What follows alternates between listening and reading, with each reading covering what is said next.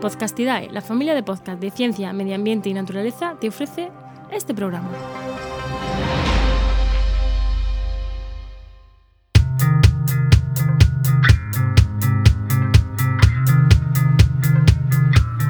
¿Qué pasa? Acabas de llegar a El Charco, un podcast de opinión sobre medio ambiente.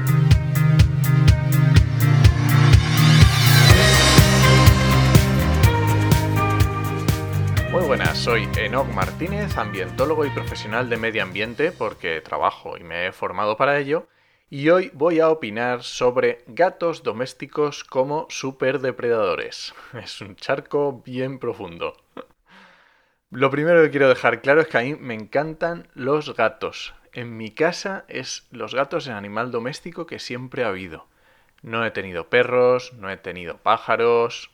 Creo recordar cuando era pequeño, allá por los 80, que tuve unos galápagos, pero no te creas que tengo, me acuerdo yo mucho de eso.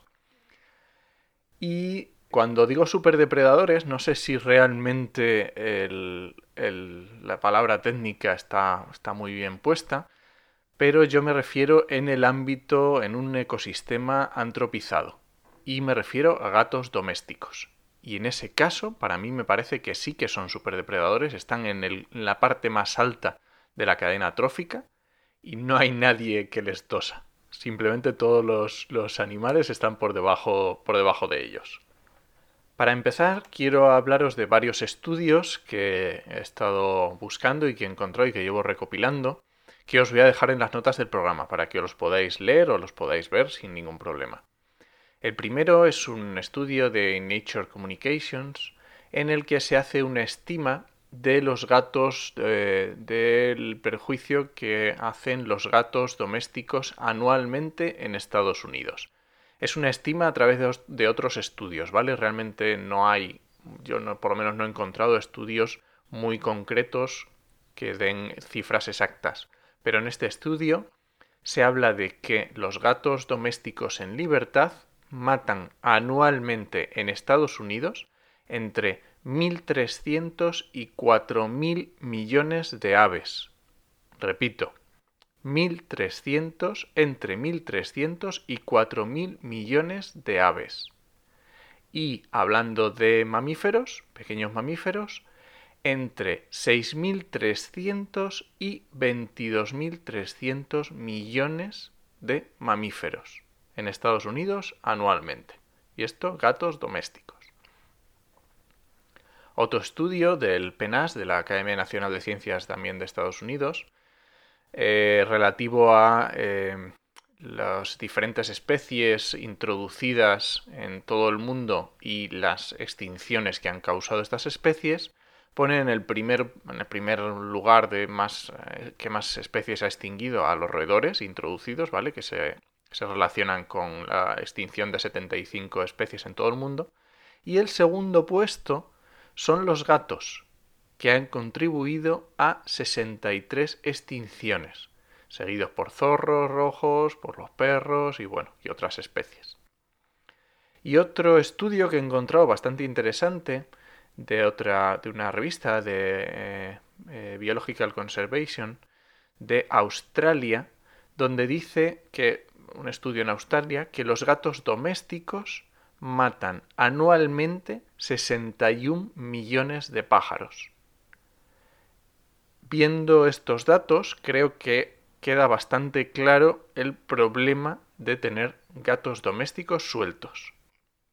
Los gatos domésticos son muy bonitos, a mí me encantan, ya lo he dicho, pero para tenerlos dentro de casa. Nada de salir al jardín, que el gato salga al jardín, nada de dejar al gato que entre y salga cuando quiera, esto es muy típico, por lo menos lo que yo conozco en los pueblos, de un gato que es casero pero hace su vida donde quiere, entra, sale cuando le da la gana, eh, come en casa y caza lo que quiera. Porque hay que tener en cuenta que los gatos, aunque coman en casa, aunque estén saciados, ellos siguen cazando. Es un instinto natural y lo van a seguir desarrollando y les da igual que estén muy bien alimentados que no. Obviamente si está un gato gordo que no se puede mover, pues poco va a cazar. Pero un gato en condiciones normales es un gran depredador.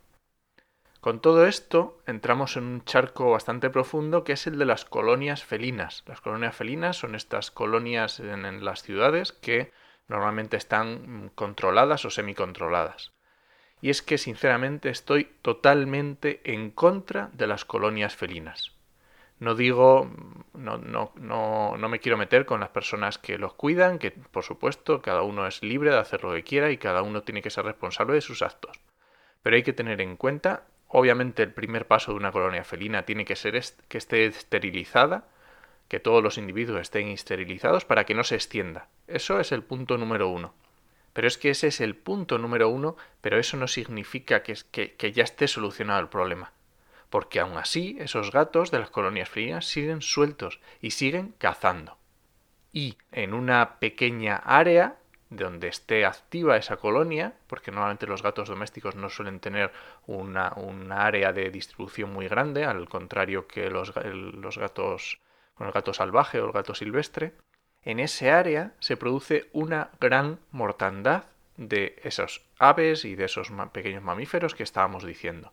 Así que realmente las colonias felinas en las ciudades son un gran problema para la biodiversidad ahora que estamos en tiempos de cuarentena, en el que estamos todos viendo desde nuestras casas toda la biodiversidad de aves que nos acompaña, que a lo mejor no nos habíamos dado cuenta en otras, en otras circunstancias, hemos de ser conscientes de que los gatos son uno de los principales problemas para esa biodiversidad urbana. Y bueno, creo que con esto ya ha quedado bastante claro, ya me he metido suficiente. Recordad que os dejo estos estudios científicos en las notas del programa. Y nada, ya sabes que me puedes encontrar en redes sociales como en HMM y en la web podcastidae.com barra el chat. Te espero la semana que viene a la misma hora. Nos escuchamos.